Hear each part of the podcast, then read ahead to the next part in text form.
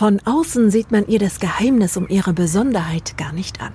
Eine gepflegte, sanierte Kirche, graubraune Steinwände, schwarze Schieferschindeln schimmern in der Sonne, glanzpolierte goldene Turmuhr. Doch kommt man in den Kircheninnenraum, stockt einem erst einmal der Atem. Pfarrerin Jutta Martini erinnert sich noch genau an ihren ersten Augenblick, als sie vor drei Jahren zum ersten Mal die Kirche betritt. Die Tür ging auf und ich habe genau da gestanden, wo Sie jetzt stehen, ganz hinten in der Kirche und diese zwei Chöre gesehen und habe nur gesagt, wow.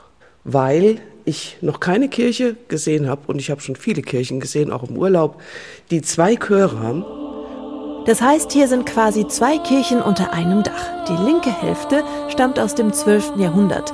Tiefes, lebendiges Mittelalter, romanisch, der Chor am Ende eher gedrungen, mit einem groben Steinaltar unter einem kleinen Fenster. Die rechte Hälfte ist vor 503 Jahren von dem damaligen Erzbischof und Sohn der Stadt Paul Hutten angebaut worden. Spätgotisch, der Chor viel höher und größer, mit Blumenmalereien an der Decke und einer Holzbalustrade rundherum, wo damals die ledigen jungen Männer sitzen mussten.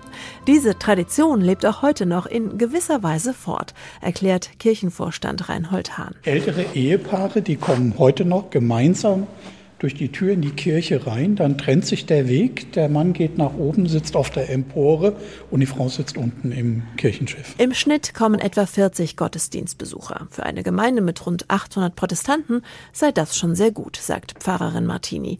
Dass aber alle Einwohner von Gröningen ihre Kirche lieben, hat sich an der großen Spendenbereitschaft gezeigt, als die Kirche vor zehn Jahren rundherum erneuert wurde. Für 1,3 Millionen Euro.